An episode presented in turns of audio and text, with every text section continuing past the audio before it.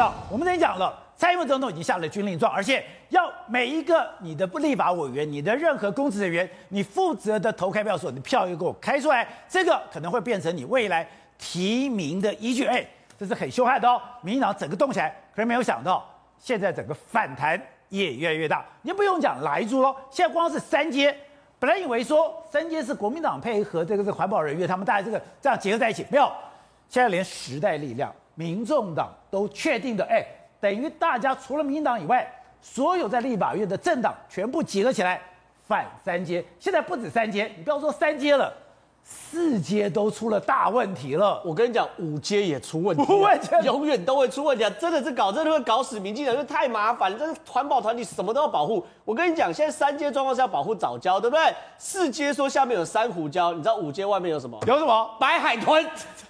五街外面有白海豚啊，那不能碰，不能碰，那不能碰，谁碰就变成吴敦义了。你要怎么讲？吴敦义搞白海豚会转弯，被吓到现在，你要怎么处理？我跟你讲，全台湾现在是六十只白海豚，里面有五十几只在台中港那边混，然后呢，台中港就是五街在这边就是要处理的，所以呢，现在变成是这样子哦，就是你当时你怎么搞吴敦义的？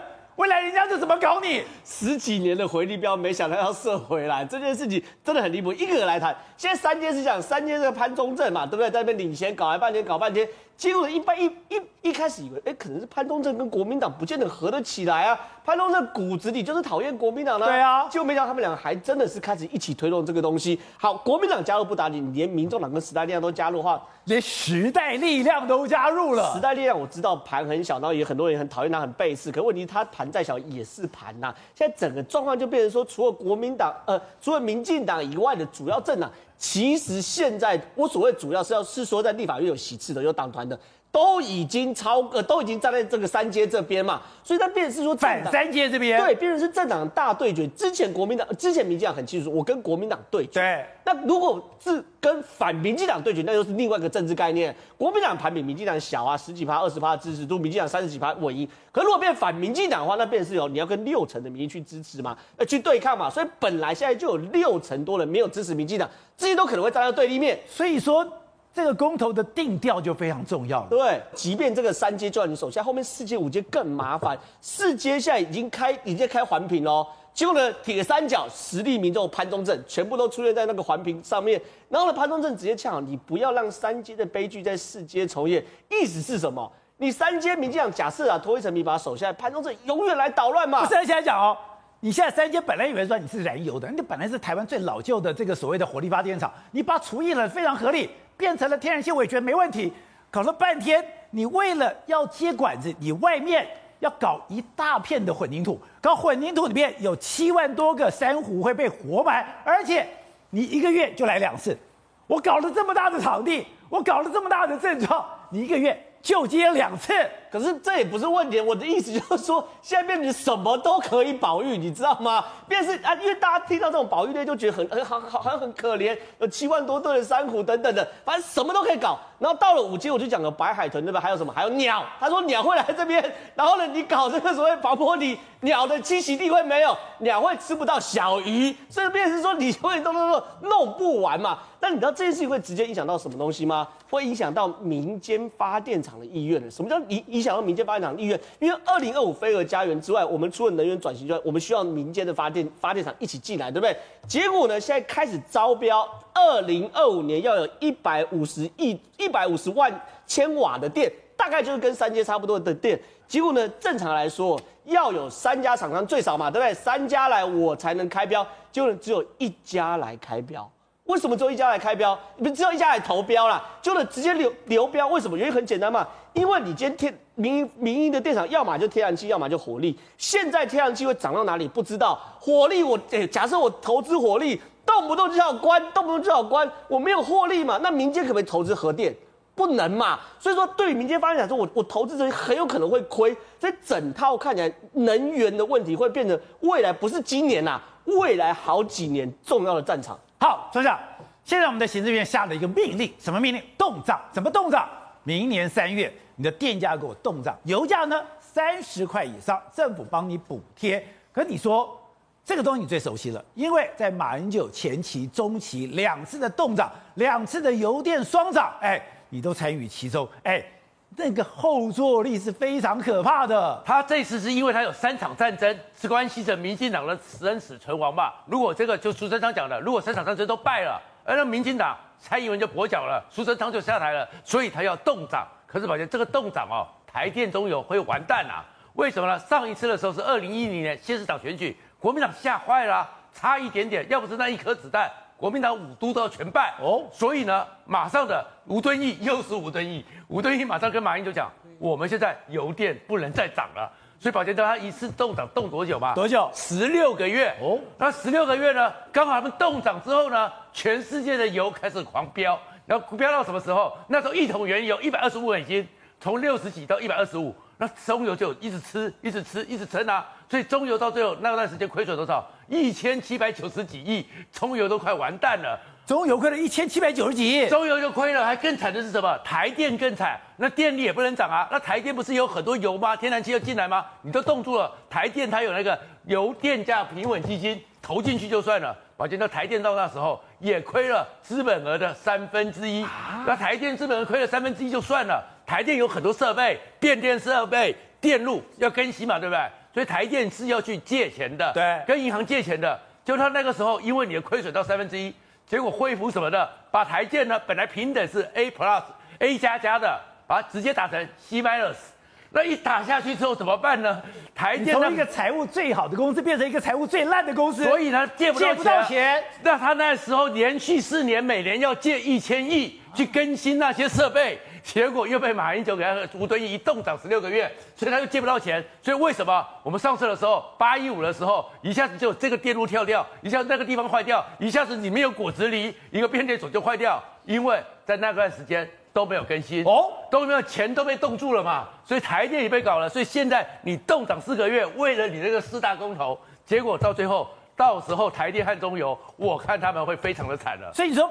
马英九当时动涨就付出极大的代价。当时你看到民进党把他骂到了狗臭头，现在你就不要这个回力镖又到你头上。是的，现在油价也在涨啊，然后在涨的时候，天然气天然气在涨。然后当时的时候，马英九冻涨十六个月，第连任成功了，马上油电双涨就被骂到臭头。那你四个月之后，你苏贞昌敢不敢站回来呢？好，后生，现在这个油价、这个电价或者这个能源，真的是越看越可怕吗？来，我们先看一下这个两个礼拜前苏文昌讲什么？苏文昌讲说尊重油价机制，哪怕明天投票该涨也是要涨。这才两个礼拜，两个礼拜，十月十油价该涨就涨。结果今天昨今天昨天就就沈荣金就出来讲说不涨了，对不对？好，然后我们来看我们我们的我们的那个液化石油气就是家里头董董老师已经十一个月冻涨，我们的电价七次冻涨已经三年没有涨过。好。你政府如果说你你当初不要这么习惯玩这种游戏的话，我们不是已经有一个浮动公式吗？对啊，就搞了半天，我们已经偷偷动涨那么久了，已经冻涨了三年了，就是从二零一八年的十月好到到现在没有没有没有二二零一八年十月第一次动涨到现在没有涨过。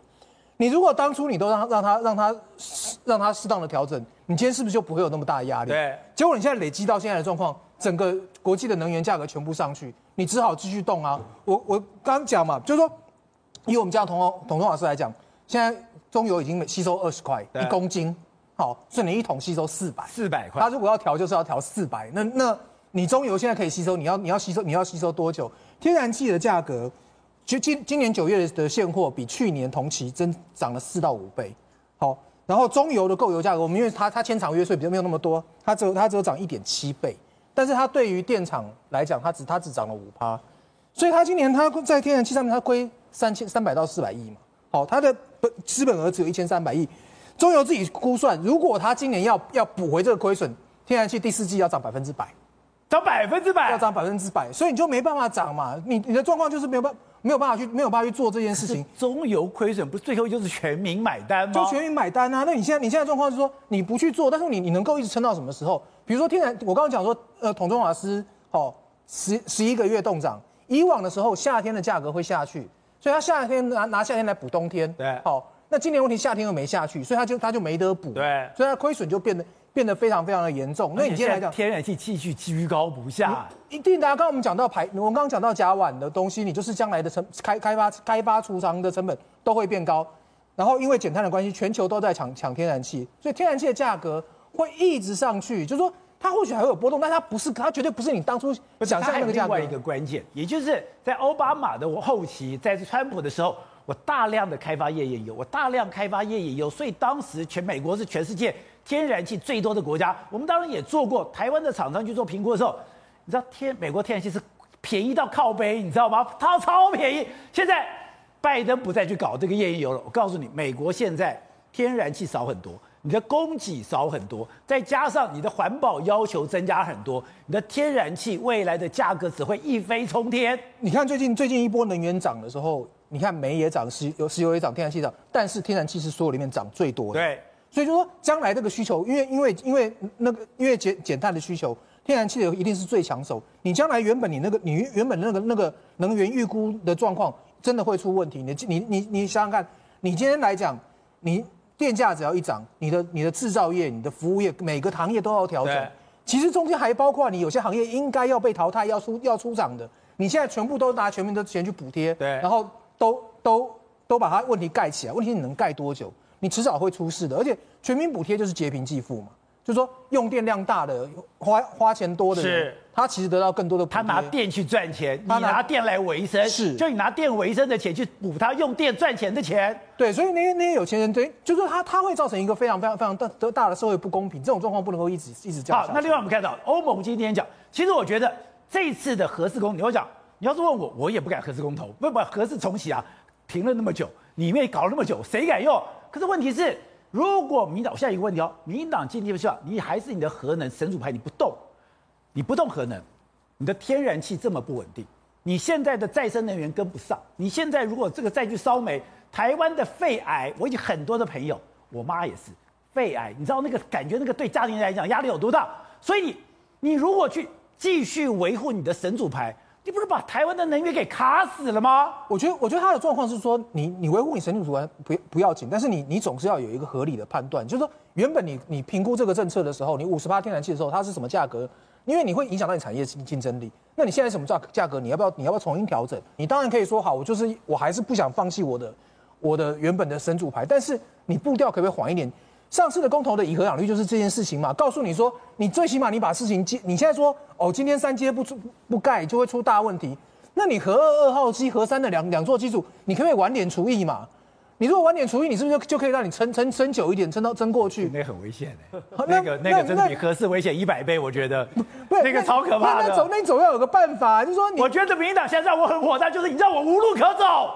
就是说，那你你现在你现在不能讲说全部都压在那边。刚讲了四阶下面七万株的珊瑚珊瑚礁，对不对？然后而且而且你要想四阶就刚讲一个月进来两千万，因为它是一个规模很小的电厂嘛，你总不能够说将来那全台湾到处都都是都是东一个街西一个街吧？都这种搞法不对吧？